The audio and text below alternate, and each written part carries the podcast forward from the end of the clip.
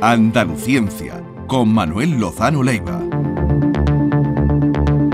Manuel Lozano Leiva, esperado todos los jueves, buenos días. Buenos días y por cierto ya he estado viendo que me quiero unir a todos, ¿no? Que para tu felicitación por cumpleaños. Qué vergüenza, muchas gracias, te lo agradezco. Sí, pero eh, a mí me ha gustado mucho el cariño tan espontáneo que despiertas, ¿no? En la gente. Yo, a mí por supuesto, ¿no? Pero era muy bonito, muy espontáneo. La verdad es que reconforta, reconforta mucho. bueno, eh bueno, luego iremos al tema del día, pero antes, como estamos en esta situación que algunos ven prebélica, otros no tanto, he hablado con pues, Mira Milosevic del Instituto Elcano, ella dice que no va a haber guerra, que habrá una guerra híbrida, pero no una guerra caliente. He hablado con la cónsul de Ucrania en Málaga, dice que eh, que allí en su país la información que le llega que no están tan eh, alarmados como lo estamos a lo mejor en Occidente. Pero, ¿cómo ves tú esta, este conflicto que hay ahora mismo en el mundo? Bueno, esto es un equilibrio siempre entre poder entre poderes y entre, desde el punto de vista internacional, ahora mismo pues está cambiando el centro de gravedad del poder de que antes estaba pues en Europa con centro y Estados Unidos detrás, ¿no? Y esto está girando hacia el extremo oriente de una manera eh, espectacular. Así que eh, el poderío de China y de Rusia y de la India, que ya ha sobrepasado como habitante a China y, y todo esto, esto está suponiendo un problema geoestratégico de primer orden. Hay siempre habrá puntos calientes de, conflicto y uno de los más obvios es este de, Ucrania, ¿no? Mm. porque ahí se juega eh, entre Rusia, que es una potencia no tan fuerte como se cree, como se creen ellos y como creemos los demás, pero es fuerte. y sobre todo muy osados. Y sobre todo hay aquí un problema detrás que se manifiesta de vez en cuando en los medios de comunicación y es el que yo creo que es decisivo. Son en realidad dos. Uno es la energía y el otro es la defensa. Europa es absolutamente dependiente de la energía eh, eh, foránea, particularmente del gas ruso, y, cada vez lo está haciendo más. Y por otra parte, Europa tiene una policromía en cuanto a su defensa que si no es por el paraguas de la OTAN no tiene capacidad de, de, disuasión. ahora hay un debate en ese sentido, ¿no? Tendría que haberlo, si se consigue, que haya una unidad en Europa también en ese sentido. solo hay un ejército estructurado y fuerte, que es el francés. ¿eh? Todos los demás, pues, son ejércitos como el español, también está bastante bien estructurado, pero es muchísimo más pequeño. Y, los italianos, entonces esto no puede ser, ¿no? En otros son pacifistas, en otros la mili es obligatoria, como eh, no, no estoy hablando de países extraños, ¿eh? sí. Dinamarca o, Suecia, cosas así. Entonces, todo este problema de la energía y de la defensa, yo creo que está metiendo a Europa en una encrucijada que o la resuelve bien o mm, nos estamos jugando, el, como te he escuchado yo a ti alguna vez, en terminar como el mayor parque de atracciones del mundo, ¿no? un parque temático. y esto no puede ser, porque los valores europeos deberían de ser los fundamentales todavía y por mucho tiempo en el mundo. Y esto de Crimea eh, puede que sea verdad, que no se llegue a una guerra eh, tradicional. tradicional y tal, pero lo que no se puede es llegar al ridículo que ha llegado a Alemania regalando 50.000 cascos a, los de... Lo habéis visto, ¿no? Así, a, La aportación de Alemania son 50.000 cascos. 50.000 cascos y... A, los habitantes de Crimea, ¿no? Esto, es patético, ¿no? O Europa se plantea mejor la dependencia y la soberanía con respecto a la energía y una defensa mucho más seria que no sea el paraguas de la OTAN solamente o mm, terminamos como un parque temático. Eh, eh, por cierto, nosotros no dependemos del gas ruso como dependen otros países europeos, Alemania, por ejemplo, Centro Europa. Claro que nosotros, eh, desde el punto de vista de la defensa, no estamos mal. Tenemos un ejército quizás pequeñito y, demás, pero que está bastante bien equilibrado, bastante bien dotado, mucho más de lo que nos imaginamos algunas veces, ¿no? Y por parte de la energía, afortunadamente tenemos una panoplia, esto que llaman ahora mal llamado taxonomía, ¿no? Lo que tenemos es un mix o una panoplia de fuentes de energía que es bastante apropiada, curiosamente, porque tenemos en esta transición loable que queremos hacer hacia un cambio energético, pues tenemos energías renovables, tenemos todavía una buena parte de hidráulica, tenemos el gas, sobre todo en ciclos combinados, el, que es el más eficiente, y tenemos un 20% de nuclear. ¿no? y para colmo el gas que nos viene eh, más bien de Argelia. En ese sentido también estamos en manos de ellos, ¿no? pero no dependemos de Rusia como dependen otros países. Que en, en, ese, en esta guerra de la energía no saldríamos nosotros muy afectados. No. Y desde el punto de la defensa sí, porque tendríamos que aportar nuestra contribución que exige la defensa europea. Pero claro, nosotros cuando se, tú dices lo de los cascos que es ridículo, de los cascos es de gila, pero también eh, con lo que supone la, fragata, los buques que han mandado un cazaminas de, España, pero claro, cuando vemos esas imágenes de, todo lo que ha desplegado Rusia claro. y la fragata nuestra caminando, con eh, pues la diferencia es abismal. Bien, en caso de que llegara una conflagración, guerra, guerra tradicional, y, ya hay mm, pues la energía nuclear, misiles nucleares, todo eso, ¿qué podría pasar? Nada, no creo. ¿Se dispararían? No, no. No se dispararían. No, porque todavía sigue... ¿No habría un Hiroshima? No, no. Sigue habiendo, afortunadamente, por, por trágico que parezca, afortunadamente la capacidad disuasoria del armamento nuclear es extraordinaria. ¿eh? O sea que hemos tenido la mayor eh, tiempo, el, tiempo de paz más prolongado que hemos tenido a escala mundial ha sido gracias a la destrucción mutua asegurada. Entonces aquí nadie va a disparar una bomba atómica sobre nadie. Ni Corea del Norte. Ni Corea, de Corea del Norte. Bueno, Corea lo eliminarían. No, no, tiene sentido. ¿eh? Porque es tan fuerte que todos pereceríamos. Bueno, yo creo que es que eso a nadie se le pasa, a ningún político ni a nadie se le pasa por la cabeza utilizar el, el armamento nuclear. y ha disminuido y disminuirá y ahora ya lo único que queda, que son bastantes miles de eh, bombas atómicas almacenadas, tanto por uno como por otro, lo único que queda es su capacidad de disuasión, pero realmente la eficacia en una guerra hoy día estoy seguro que no, no se emplearía en ningún momento. Pues siguiendo en ese tema, enlazamos con el que hoy proponías, que es el reloj del apocalipsis, porque la humanidad se encuentra a tan solo 100 segundos de su fin, empujada por la amenaza nuclear, la crisis climática y la pandemia de la COVID-19, según advirtió este jueves el reloj del apocalipsis, o sea, una eh, herramienta simbólica, cuéntanos qué es eso del reloj del apocalipsis. Eh, ¿Qué es eso? Eh, una barbaridad, una barbaridad que para colmo lo hacen colegas míos, son físicos atómicos y nucleares, pero el apocalipsis de verdad que es algo en lo que no creo.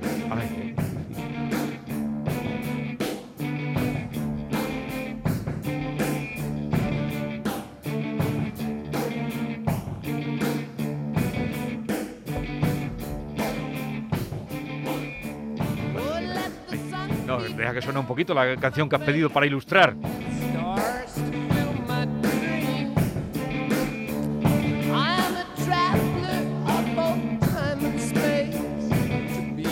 Es la Zeppelin Kashmir eh, que estamos escuchando. bueno, se me ha ocurrido que tienen, son unos acordes muy apropiados a lo que significa el apocalipsis. ¿no? Yo, em, em, bueno, primero lo que es este reloj mundial que cada año pues da sus noticias, fueron físicos que al principio fueron, eh, participaron en el, en el programa Manhattan, ¿no? el proyecto Manhattan para las bombas atómicas primeras.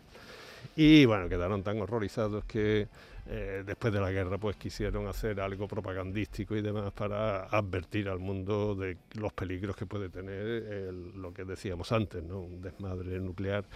Lo que ocurre es que ya, mm, eh, como vieron que, que, no, que lo que ocurría era mm, todo lo contrario, que se afianzaba la paz por lamentablemente por la amenaza de la destrucción mutua asegurada, pues lo que hacen cada año es eh, decir otras cosas, ¿no? Y otras que estamos más cerca y, lo, y, es la metáfora con un reloj que se aproxima. En fin, de todo esto a mí me parece una barbaridad, porque esto no es así, ¿no? El Apocalipsis, eh, eh, como sabéis, es el último libro de la, del Evangelio, me parece que es de Juan. De Juan, de San Juan. Y es un horror, porque bueno, eso leerlo da que escalofríos. y ha tenido tanta influencia que hay incluso una literatura que se llama la apocalíptica, a lo largo de toda la historia de la literatura. Y bueno, no sé cuántas veces se ha vaticinado el fin del mundo y nunca ha ocurrido, ¿no? como es obvio. Pero a, veces incluso pues se ha estado pero en contra de todo tipo de vaticinio y de augurio, por ejemplo, pues no sé, la gripe, la, la, peste negra ¿no? del siglo XIV que se llevó a un europeo de cada tres, o sea, un tercio de la población desapareció, ¿no? Bueno, y después ahí seguimos, ¿no? En el siglo XX, pues después de la Gran Guerra Mundial, se desató la gripe que llaman española, ¿no? que surgió en Kansas, pero bueno, se lleva 50 millones, se llevó mucho más por delante que la propia guerra.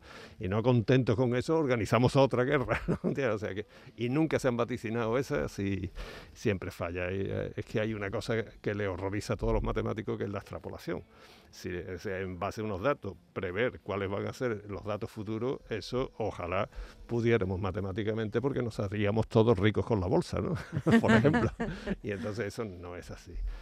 Esto es loable, pero es falso. Aquí lo que suman, además del riesgo de una de un problema nuclear, ¿no? Que como hemos, tú has dicho es muy improbable, casi improbable. Aquí se suma también el problema con el clima, ¿no? Cambio climático, claro, ya se han inventado, se han inventado otros, pero claro, empiezan con el cambio climático, con lo cual es totalmente loable, ¿no? Pero de pronto surge un pangolín en China que nos mata a un montón de millones que nadie lo sabe, entonces, eh, que, porque no han vaticinado el pangolín, ¿no? porque era imposible. Y ahora pues están con lo del cambio climático que me parece de verdad bastante más apropiado más serio mm, sí, sí, claro para que sí, pensar en la, Claro, pero que eso sean tres minutos. Nosotros, los humanos en el planeta, llevamos eh, algo así que si la edad del planeta fuera mm, un año, desde que surgió y se desgajó del Sol, el planeta Tierra, pues nosotros estamos aquí desde la 12 menos cuarto del primer año, ¿no? Todo lo demás es la historia de la Tierra y que ahora a esos cuartos de hora final ponerle tres segundos me parece bueno, es simbólico, ¿no? Es simbólico. Por supuesto, sí, pero mira, las metáforas hay que tener cuidado porque nosotros, Niels Bohr lo decía, y eso lo sabe cualquier profesor de física, de ciencia en general, estamos todo el día al dar clase usando las metáforas, porque es que nos ayudan mucho a explicar la, la, ciencia. La divulgación se hace a base de, de metáforas. ¿no? Pero incluso las clases, de verdad, en las aulas de las facultades, se hacen a base de metáforas, pero esas metáforas tienen que tener un fundamento o tienen que terminar concluyendo en algo demostrable, porque es que si no, si no, no te sirve para nada, ¿no? Y esto es una metáfora que se queda ahí en la metáfora. Entonces hay que tener un poquito de cuidado porque lo que estamos haciendo es asustar a la gente eh, cuando lo que tenemos que hacer son otras cosas como por ejemplo esto de Crimea tampoco lo habían, lo habían contemplado, ahora lo han incorporado porque es ahora cuando sale la, la, publicación del, reloj del fin del mundo. reloj del fin del mundo. Que, por cierto, eh, os habéis enterado, ¿no? Dinamarca ya eh, ha anulado cualquier tipo de restricción de la pandemia. Es el primer país que dice que vuelve a la vieja normalidad. Eh, se acabó la pandemia para ellos con 40.000 casos diarios. El último, el último dato de, de ayer, 40.000 en una población de poco menos de 6 millones de habitantes. ¿eh? Y no, restringen, se acabaron las restricciones, Dinamarca vuelve a la vida anterior a, la pandemia. a mí me parece que estamos, fíjate, yo Dinamarca la conozco muy bien porque he colaborado con el Instituto Niels Bohr durante 18 años y la conozco muy bien. ¿no? Y es uno de los países más sensatos y más equilibrados que hay en el mundo que tienen mejor nivel de vida. Pero hasta ese punto puede llegar la mm, policromía europea, porque un país vecino de al lado, Bélgica, pues, por ejemplo, ¿no? y que estamos de verdad hablando de lo mismo, eh, tiene unas restricciones totalmente distintas a las de Dinamarca. Pero es que ya en la misma línea que Dinamarca y otros países se había prohibido, por ejemplo, la energía nuclear. Bueno, pues ahora ya ha dado paso atrás y quieren prorrogar la vida de las centrales nucleares. Italia las tiene prohibidas. Eh, las medidas que se toman contra el COVID son como esta que estás diciendo de Dinamarca, pero en otras están cada vez más, más rigurosos, ¿no? Como por ejemplo aquí en España. En Francia. Esto no puede ser. Si queremos una Europa unificada y realmente efectiva y que podamos exportar nuestros valores, es lo que decíamos antes, ¿no? Tenemos que tener un gobierno mucho más eficaz y mucho más eh, que refleje sus actuaciones a, toda Europa, y esas mayorías tan absolutamente casi unánimes que se exigen para tomar decisiones me parece que tienen que pasar a la historia, ¿no? Porque ahí hemos tenido todo el proceso del Brexit, por ejemplo, todos los años la, el Brexit, o sea, seguro que para muchos europeos ha sido una satisfacción porque es que han quitarse la mosca con aquello, sí, porque era eh, como había que tomar las decisiones por unanimidad, pues ahí tenía uno un voto en contra. Entonces al final lo que se hizo fue mm, votar todos menos uno, ¿no? Sí, para ya está bien, ¿no? Ni todos menos uno para contentar a los británicos, ni nada. Esto se tiene que hacer dirigiendo y gobernando eh, Europa democrática y absolutamente democráticamente, pero con una decisión y una firmeza y una homogeneidad. Lo que pasa es que esa pérdida de soberanía que supondría para, para los países pues que delegar, la delegar Pero, Pues claro, que la parte de su soberanía en, en, en la... Pues- no, pues- en, en el gobierno europeo. En el gobierno ¿Queremos la Unión Europea o no? supranacional. Claro, queremos unir, queremos ser Estados Unidos europeos, pues claro que tenemos que perder soberanía. ¿Y qué? Eso es una opción que nos la hemos dotado nosotros democráticamente, eligiendo. Y el que se quiera salir, que se salga y está como eh, ha pasado con Gran Bretaña, ¿no?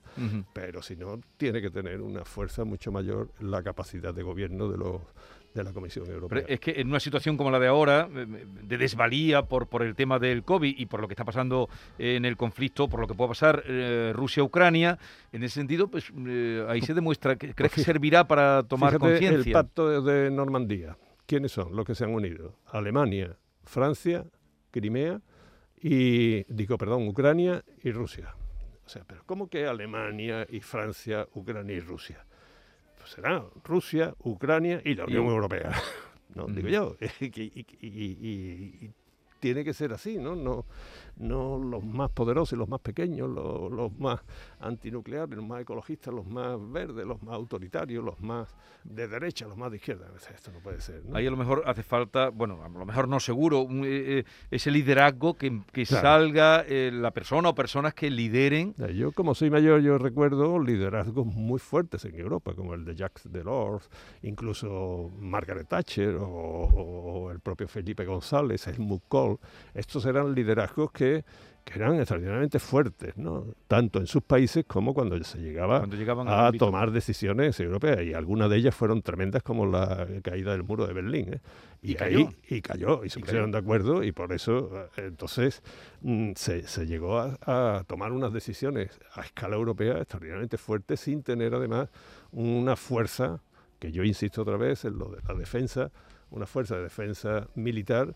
eh, que no esté amparada simplemente bajo el paraguas de la OTAN. ¿no? O Ujú. sea que yo creo que Europa está en una encrucijada que este conflicto de, de Ucrania nos va a tener que poner ante una panoplia de decisiones que deberíamos de tomar. ¿eh? Mm.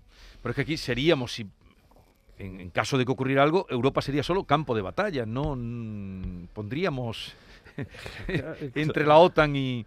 No, y con campo- poca- con poco poder de lamentablemente, lamentablemente el campo de batalla sería Ucrania. ¿no? Sí.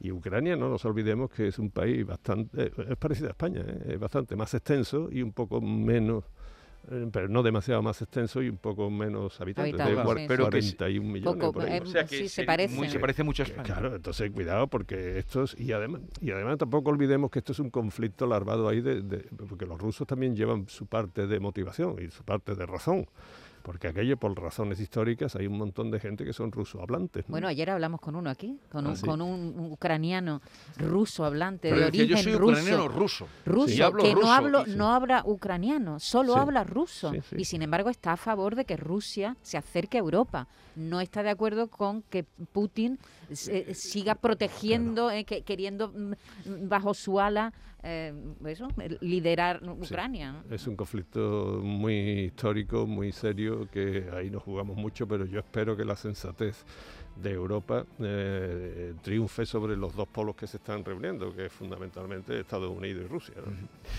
La Con- sensatez. Con, bueno, con los chinos agazapados. ¿no? eh, sí, sí, sí, el dragón. Sí, sí. Bueno, eh, querido Manuel Lozano Leiva, gracias un día más y hasta la semana que viene. Vale, adiós. Eh, llegamos así a las 11 de la mañana.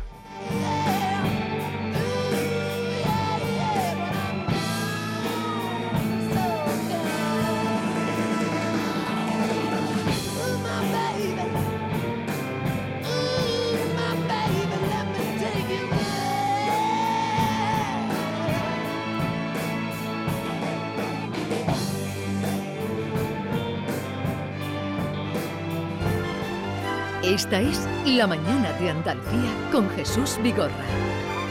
Canal Sur Radio.